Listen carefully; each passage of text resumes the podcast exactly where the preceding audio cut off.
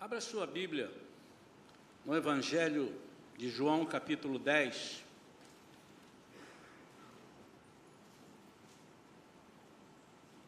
Vamos ler a partir do versículo 7.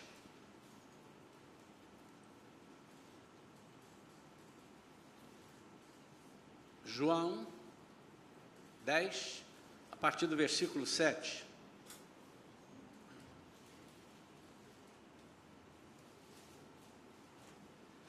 Sendo assim, Jesus lhes disse de novo: Em verdade, em verdade vos asseguro, eu sou a porta das ovelhas. Todos quantos vieram antes de mim são ladrões e assaltantes, porém as ovelhas não os ouviram. Eu sou a porta. Qualquer pessoa que entrar por mim será salva, entrará e sairá e encontrará pastagem. O ladrão não vem senão para roubar, matar e destruir. Eu vim para que as ovelhas tenham vida, e vida em plenitude, em vida em abundância. Eu sou o bom pastor.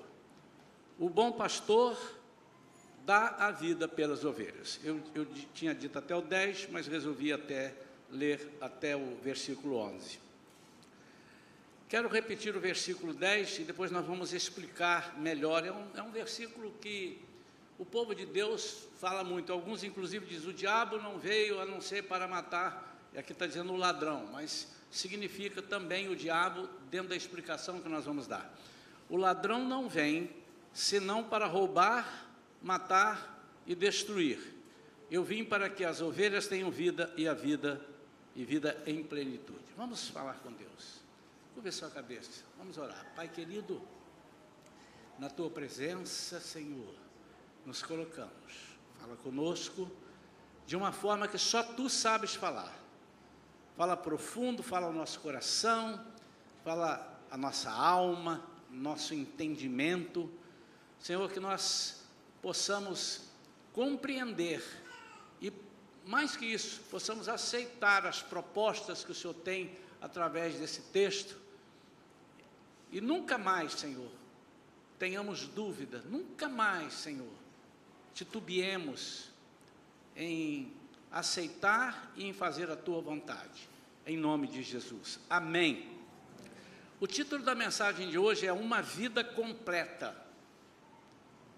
Então, quando você fala uma vida completa, é porque há uma vida incompleta.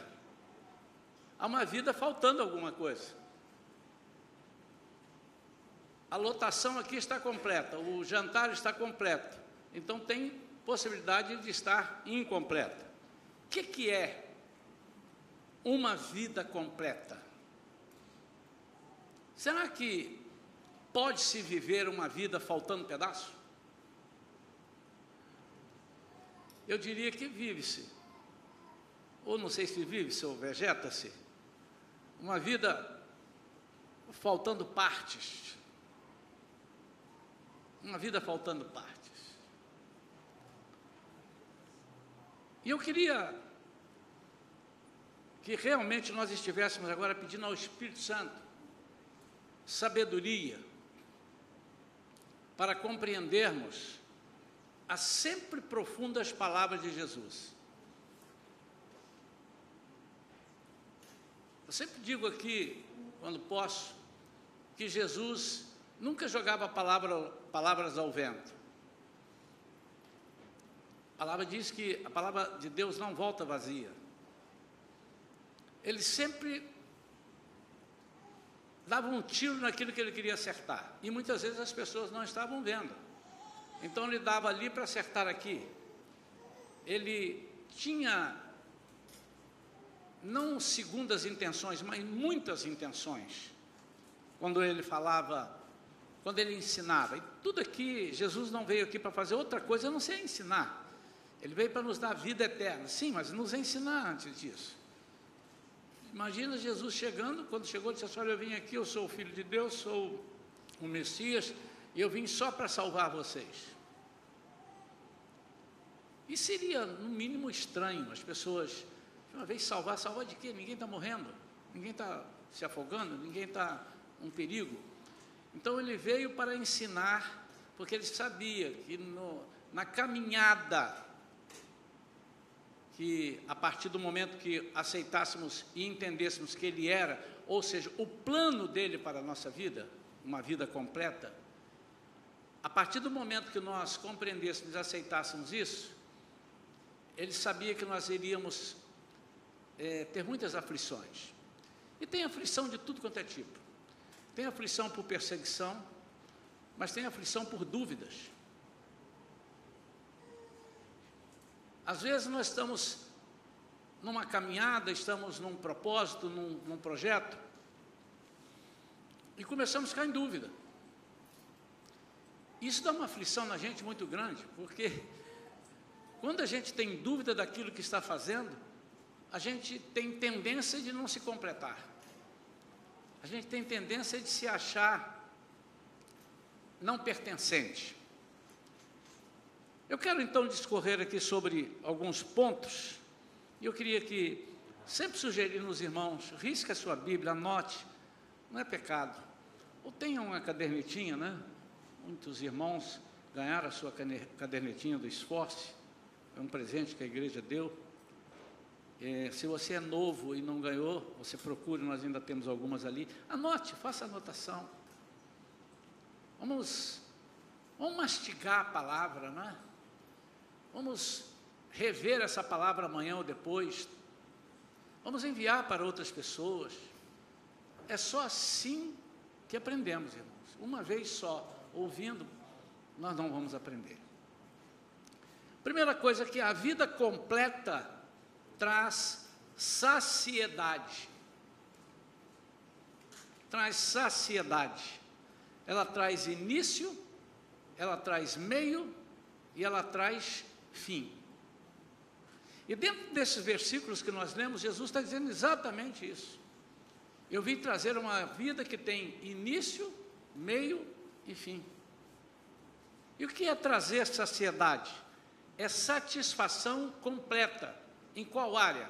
Em todas as áreas. Uma vida não pode ser completa quando ela te completa numa área. Quando ela te sacia numa área, ou em duas. Para a vida ser completa, ela precisa te saciar em todas as áreas. E agora eu queria que a sua mente começasse a viajar. Que áreas? Certamente o Espírito Santo vai estar te mostrando a partir de agora, se já não estava antes. Qual área da sua vida que não está completa? Alguns, para satisfazerem uma área incompleta, preenchem uma outra área com o dobro do que deveria. Alguns para compensarem, eu, eu vou tirar o satisfazer, alguns para compensarem uma área que não está completa, carregam mais numa outra área que talvez ele tenha mais facilidade ou que ele esteja vendo que esteja completa. Por exemplo, há muitas pessoas que carregam muito no seu trabalho, na sua profissão, para compensar. Ele acha que está compensando para compensar uma vida incompleta conjugal. Uma vida incompleta com os filhos. Uma vida incompleta espiritual. São compensações. Mas o que Jesus está ensinando é que você não precisa fazer isso. O que Jesus está ensinando é que você pode ter todos os compartimentos da sua casa completos. Você não tem que estar com a sala superlotada e o quarto vazio. Você não tem que estar com o quarto superlotado e a cozinha vazia. O que o Senhor está nos ensinando, irmãos, é que nós temos o direito, direito no sentido de não porque conquistamos, porque Ele conquistou por nós mas nos pertence reivindicarmos a satisfação plena em todas as áreas da nossa vida. Conheci muitas pessoas, os irmãos devem ter conhecido, pessoas que são felizes com o seu trabalho, mas são infelizes em casa. Pessoas que são muito felizes em casa, mas são infelizes com o seu trabalho. Pessoas que são felizes em casa e no seu trabalho, mas são infelizes na sociedade. Não se dão com as pessoas vivem tristes. Pessoas que são felizes com tudo isso, mas são infelizes com a sua própria vida. Não se amam. Não se amam. Acham que tudo é, um, é ruim. Ele não sabe o que, é que eles estão fazendo. Ele não sabe para onde vão, de onde vieram, por que estão.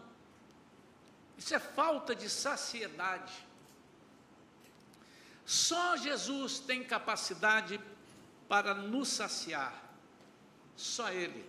E Ele está dizendo que Ele vem dar uma vida em plenitude. Ele sacia corpo, alma e espírito. Se você aceita Jesus como Senhor e Salvador e passa fome, tem alguma coisa errada. Então, nós estamos aqui no Novo Testamento e lá no Antigo Davi diz assim: Eu fui moço, hoje sou velho, nunca vi o justo mendigar e a sua descendência desamparada, o, justo, o justo desamparado e a sua descendência mendigar. Nunca vi, porque não há. Não há. Falei aqui recentemente, às vezes nós cristãos copiamos algumas coisas daqueles que querem fazer uma nova porta para a plenitude, já entramos nisso daqui a pouco. Copiamos daqueles que querem substituir aquele que dá vida plena.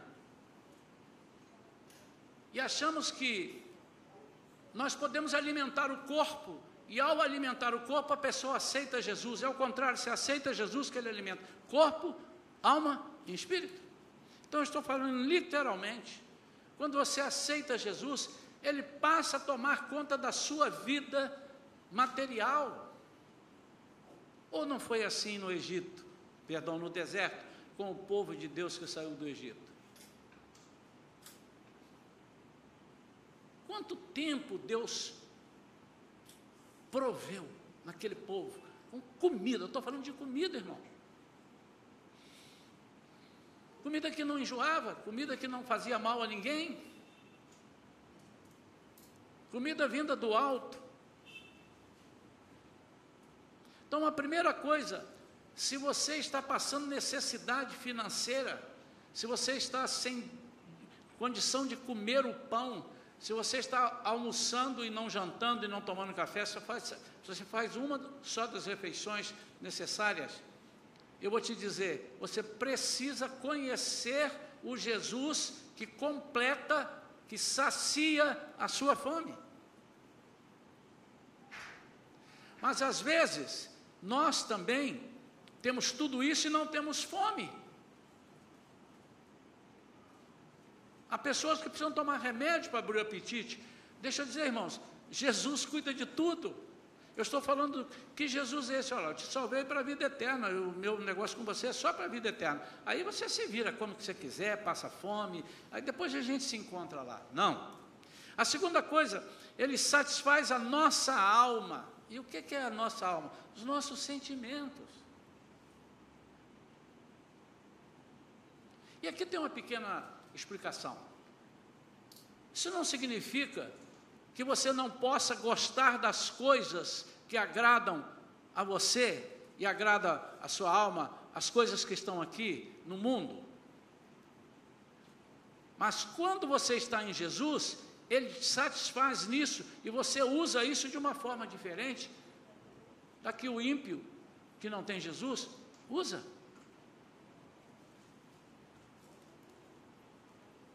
Quantas pessoas saem de férias? Que bom sair de férias, irmão. Estou precisando, dois anos sem férias. Fala assim, vou orar pelo senhor, pastor. Faz. Amém. Obrigado, irmãos. Ora mesmo. Preciso sair de férias. Quantas pessoas saem de férias e parece que não saíram? Chega lá, a férias é uma chatice, resmunga de tudo. Por quê? Porque não tem saciedade. Jesus nos dá plenitude nas coisas da alma. Como é bom, irmãos, a gente é, se satisfazer vestindo uma roupa bonita. Mulheres, aqui da nossa igreja não tem, ninguém gosta de vestir roupa bonita aqui, né? Todas gostam. De, de maquiar bonitinho, né? os homens. Como é gostoso, irmãos. Isso são coisas que você olha na frente do espelho e satisfaz. As coisas boas, as praias, as coisas que estão aí, nós temos direito a isso tudo, isso não é do diabo. Isso pertence a Deus. Mas com Jesus você vai ter saciedade nas coisas da alma.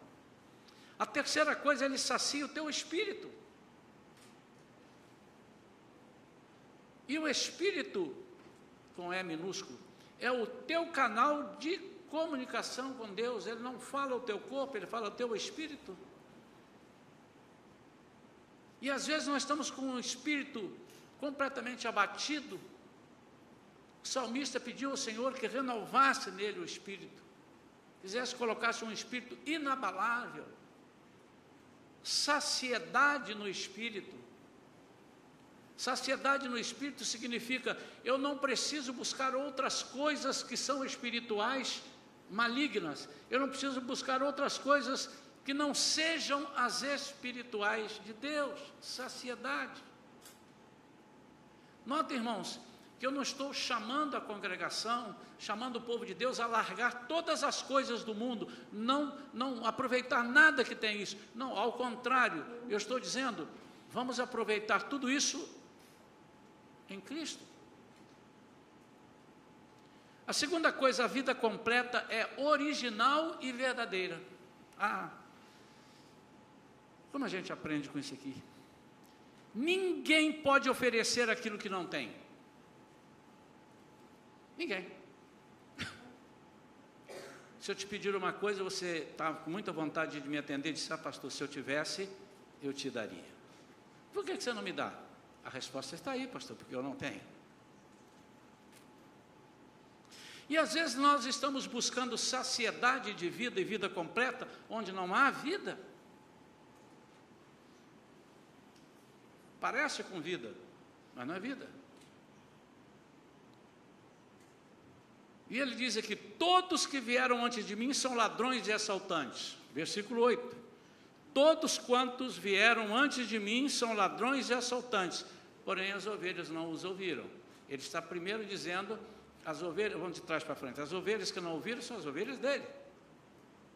E quem são os assaltantes? Não são os outros. Já pensou, Elias veio antes dele, é assaltante, ladrão? João Batista veio antes dele, é ladrão e assaltante, ele não está falando disso.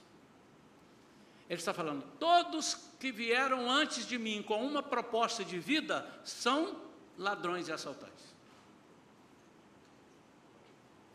Porque não há vida sem Jesus. Agora você começa a entender certos versículos. Eu sou o caminho, a verdade e a vida. E esse, esse versículo, você encaixa dentro desse texto que eu li. E nós vamos continuar e você vai ver como tem sentido. Ele fala aqui dos concorrentes dele. E quais são os concorrentes dele? São aqueles que querem te oferecer uma vida, mas não tem vida para te oferecer. E qual é a vida? É aquela que tem início, meio e fim.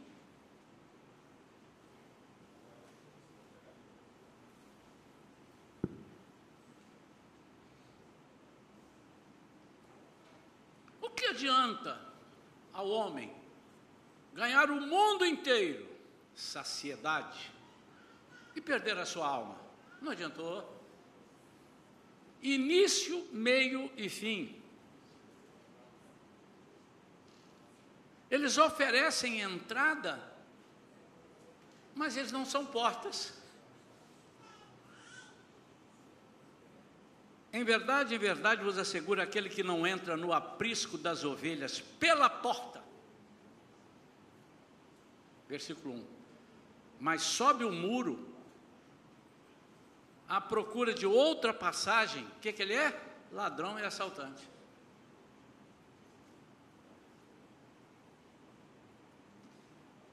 Se se ele não entra pela porta, ele é ladrão assaltante. Mas como ele vai entrar pela porta se ele não é a porta? A porta é Jesus. Ele disse: Eu sou a porta. A procura de outra passagem. O que, que é isso? Aqui fala de ilusão que o diabo oferece. Aí agora já por isso que as pessoas associam, o, diabo não veio a não ser para. O versículo diz, o ladrão. Mas ele tem a ver com o diabo, porque quem quer que você não tenha uma vida completa é o diabo.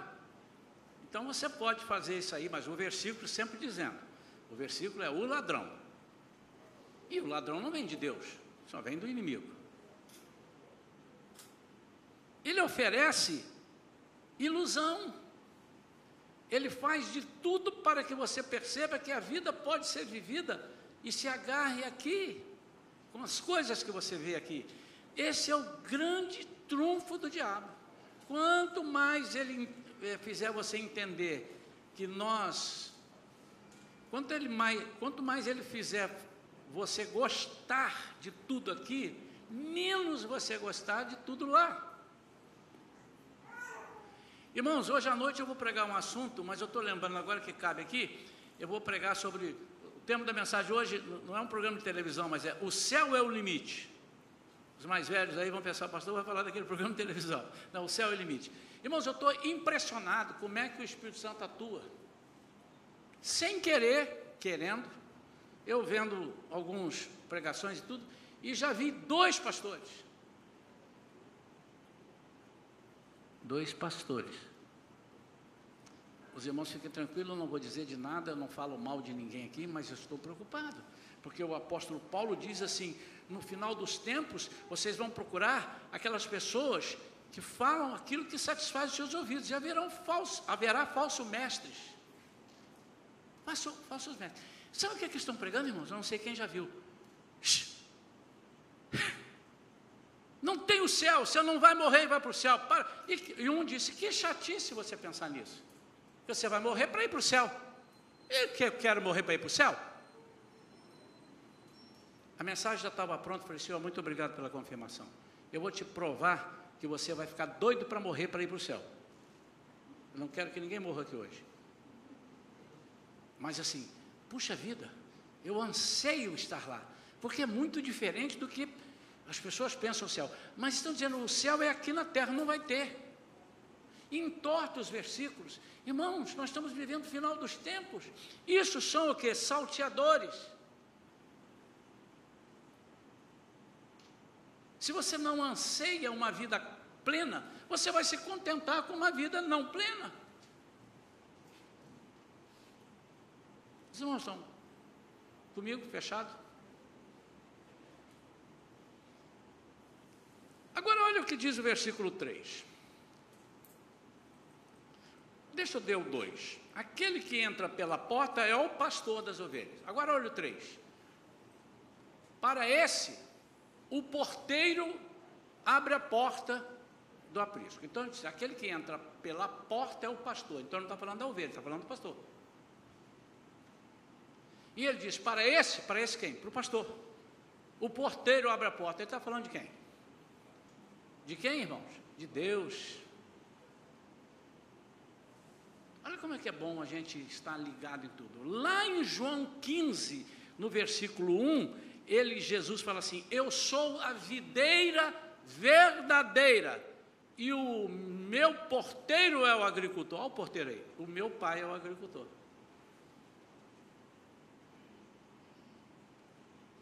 Quem abre a porta para mim Agora você entende também.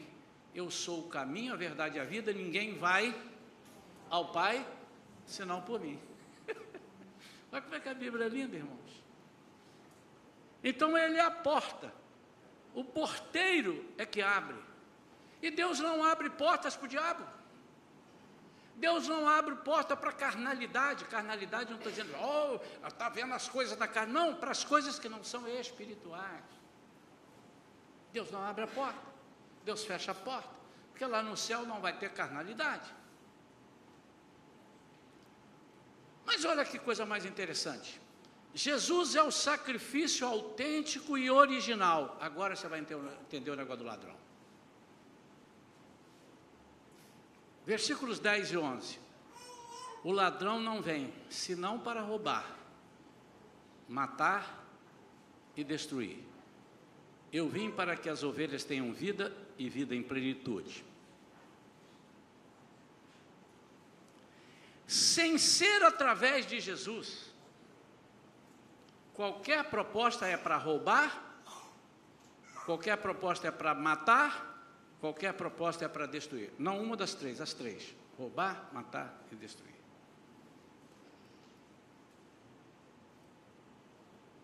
Olha o que significa isso. Olha a profundidade disso. Por isso que ele diz: aqueles que vieram antes de mim, aqueles que oferecem um sacrifício que não sou eu.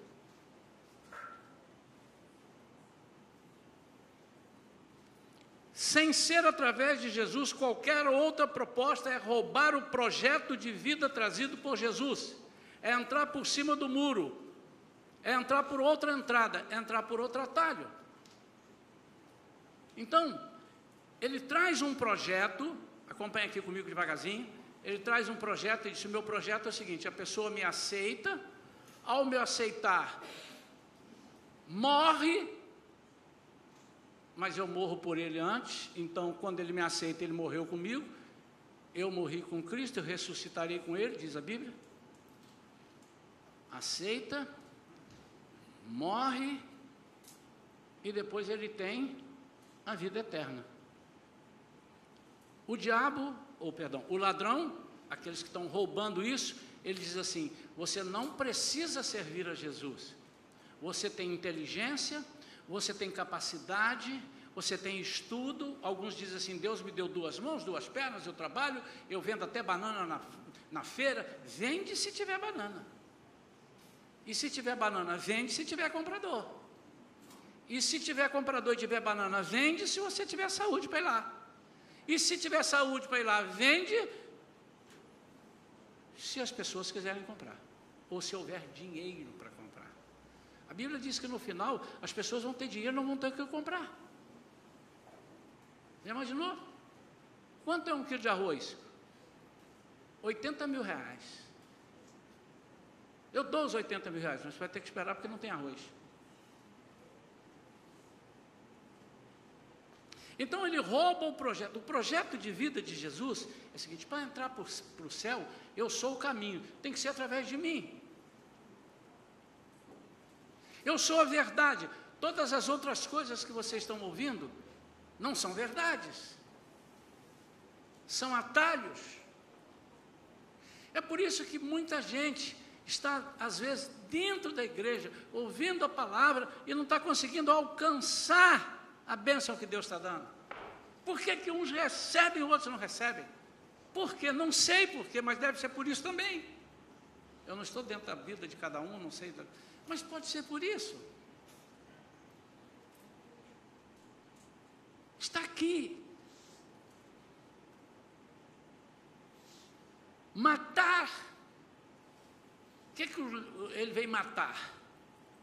Irmãos, normalmente o, o ladrão mata quem mata é o assassino. O ladrão mata, irmão, normalmente? Ele rouba. Mas por que que coube ao ladrão roubar, matar e destruir? O ladrão destrói. Por isso é que algumas pessoas, para passar por cima, dizem, não, para entender fica melhor falar, o diabo veio para matar, roubar e destruir. O diabo destrói tudo. Sim, mas ele está falando do ladrão. Ele está falando das pessoas que vêm e apresentam um outro plano. Ele rouba o projeto. O original é: você não pode ficar com o início e o meio, você tem que ter o fim. Você não pode ficar com o meio e o fim se não tiver o início. Você não pode ficar com o início e o fim sem antes viver o meio. É um projeto completo. Mas ele rouba esse projeto e apresenta algo fajuto.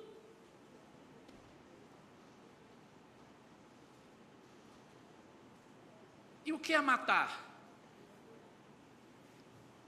Ele estava dizendo, e nós vamos entender isso hoje, que nem todo mundo faz isso hoje, mas existem algumas seitas que fazem. Nós temos que continuar matando animais, porque aprendemos assim: é animais, Jesus já passou, eu sou esse animal, eu sou o Cordeiro de Deus, eu já morri.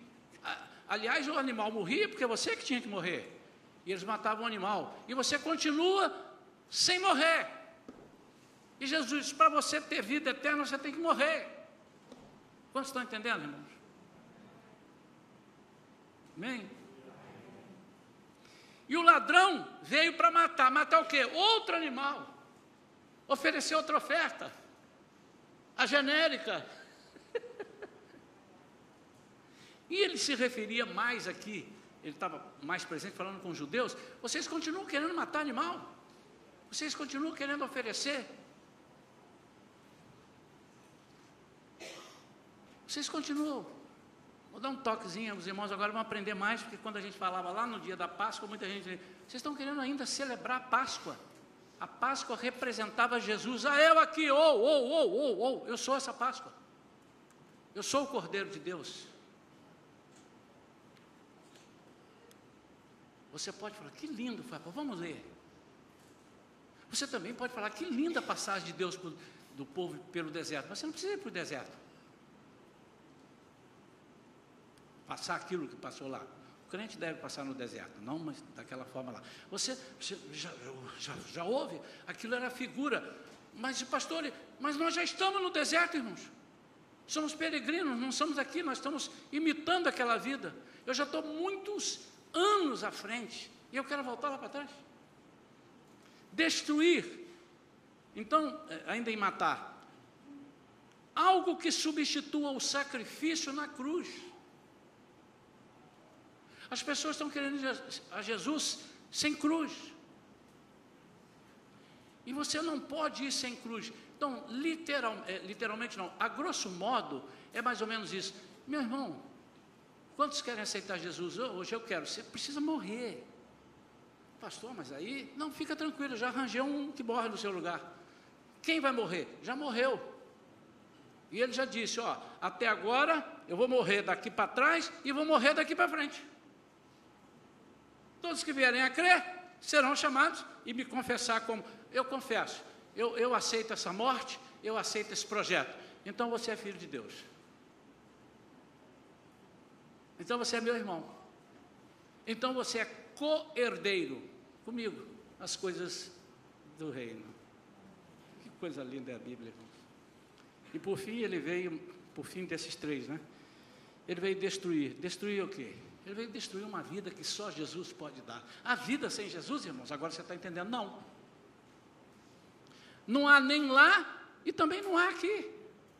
Acabei de dizer, tem muita gente vegetando. Tem muita gente mal amparado, mal ancorado. Ou mal ancorada, gente, mal ancorada. Gente, o que, que é isso? Se eu tenho possibilidade, eu tenho um pai rico e eu estou pedindo dinheiro emprestado? Eu tenho um pai médico dos médicos e eu estou indo consultar um, um charlatão.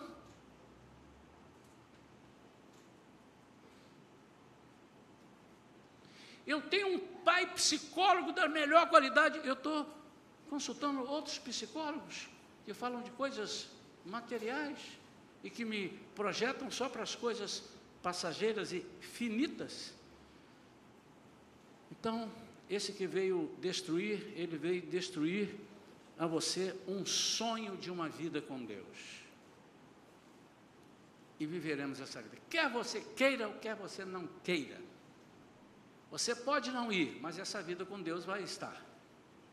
Você pode não aceitar, mas ela existirá. Pode não existir para você, que pena, que pena, que pena. Mas vai existir para muitos. Pastor, e agora, pastor?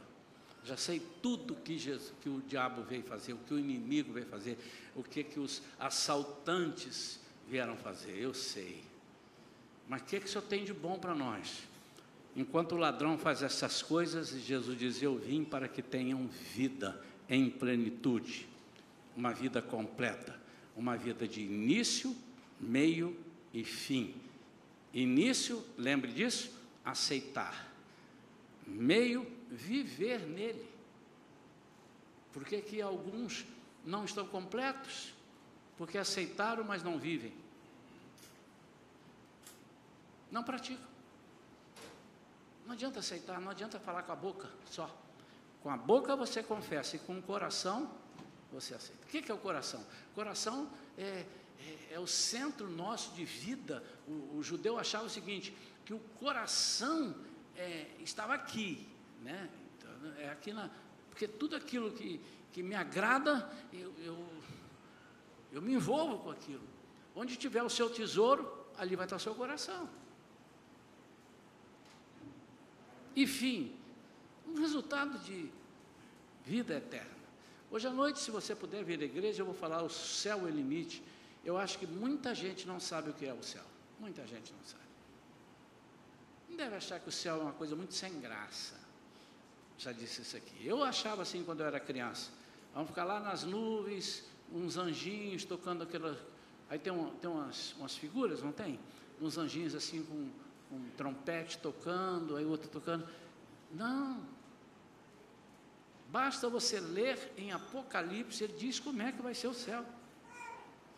Começa a ler lá depois do capítulo 19, você vai ver o que, que ele fala do céu. Eu acho que a Bíblia dessas pessoas que estão dizendo que não há céu, ela acaba em Apocalipse 17, 18, por ali. Porque o capítulo 21 fala sobre um novo céu, uma nova terra, fala do que, que vai acontecer. Não é possível que as pessoas não estejam lendo. Isso é literal, irmãos. É literal, não, não são. Agora, olha que coisa linda. Partir do versículo 11, para nós fecharmos. Eu sou o bom pastor, o bom pastor dá a sua vida pelas ovelhas. Preste atenção agora, eu quero que você não cochile para o lado, não, não desvie para o lado, não dê nenhuma piscada, preste atenção nesses versículos. Fica assim, agarrado. O mercenário, que não é o pastor a quem as ovelhas pertencem, vê a aproximação do lobo, abandona as ovelhas e foge. Então o lobo as apanha e dispersa o rebanho. O mercenário foge porque é um mercenário e não tem zelo pelas ovelhas. Eu sou o bom pastor. Conheço as minhas ovelhas e sou conhecido por elas. Que Jesus te conhece e me conhece não há nenhuma novidade. Eu quero saber se você conhece Jesus. Se você conhece Jesus, você é ovelha e ele é o seu pastor. 15. Assim como o Pai me conhece, eu conheço o Pai, e entrego minha vida pelas ovelhas. Ele está falando de morte, está falando de literal. Eu entrego minha vida, ou ele não morreu por nós? entrego. Ele não tinha morrido aqui ainda, irmãos. Isso é uma palavra profética. Amém. Ainda tenho outras ovelhas que não são outras ovelhas que não são desse aprisco. Ele está falando de você e de mim, irmãos, que não somos judeus. Olha que lindo. Ele estava falando para os judeus. Eu ainda tenho outras. Vou pegar tudo ela. Olha. As quais devo da mesma maneira trazer. Ai, que lindo, irmão. Ai, que lindo, irmãos. Ao céu é para os judeus, mas Jesus está dizendo que não, que tem outras ovelhas. E ele vai trazê-las elas ouvirão minha voz e haverá um só rebanho, um só pastor. Presta atenção no 17, irmãos, que coisa linda. E no 18 para fechar. Por esse motivo o Pai me ama, porque eu entrego a minha vida. Entrego a minha vida para retomá-la. Deixa eu entender isso aqui. Ninguém atira de mim. Peraí, só um minutinho. Como é que eram os animais? Alguém tinha que tirar a vida do animal. O animal falava assim, quero morrer. Ou o boi, oh, quero morrer. Não.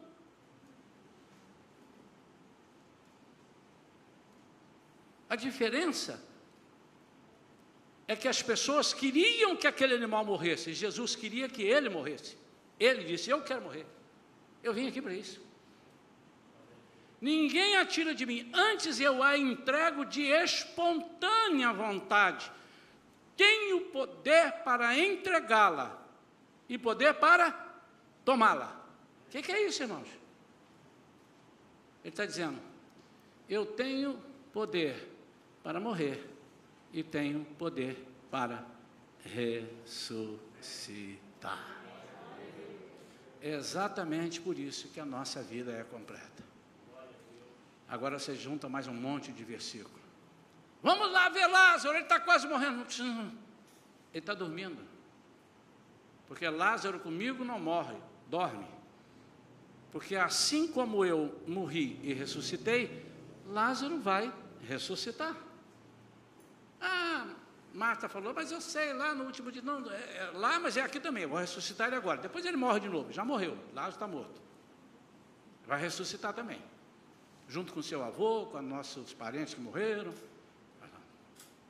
Então, eu dou a minha vida por elas. B. O mercenário, o mercenário ladrão foge ao se aproximar o perigo. É assim que você é tratado quando você está em meio a situações e aqueles amigos, aquelas pessoas que te propuseram e fizeram por você, fazem, eles somem. Mas eles não somem porque são maus, não, é porque eles não são o bom pastor. Eles são genéricos, eles são falsos, falsas promessas. Eles não sabem o que fazer. Eles vendem o que eles não têm, eles não entregam porque não têm. Terceiro, ninguém tira a minha vida, eu a dou de espontânea vontade. Jesus está dizendo, essa é a diferença. E por último, eu tenho poder para entregá-la e poder para retomá-la, ressuscitar. Se a nossa vida não é plena, completa, certamente é porque algum concorrente está oferecendo outra porta que não a original. Quero orar pela sua vida. Queria que nós ficássemos de pé, irmãos.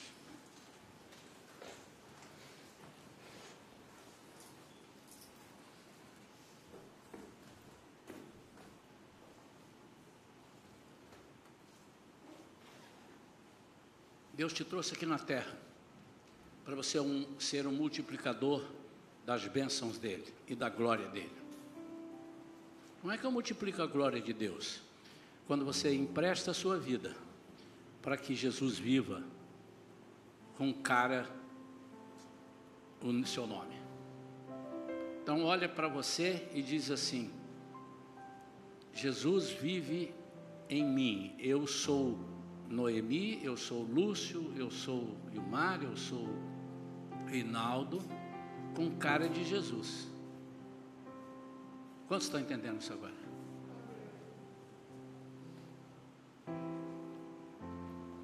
Se há alguém nesta manhã que não tem vivido uma vida que tem te satisfazido, que não tem é, saciado você, está faltando alguma coisa.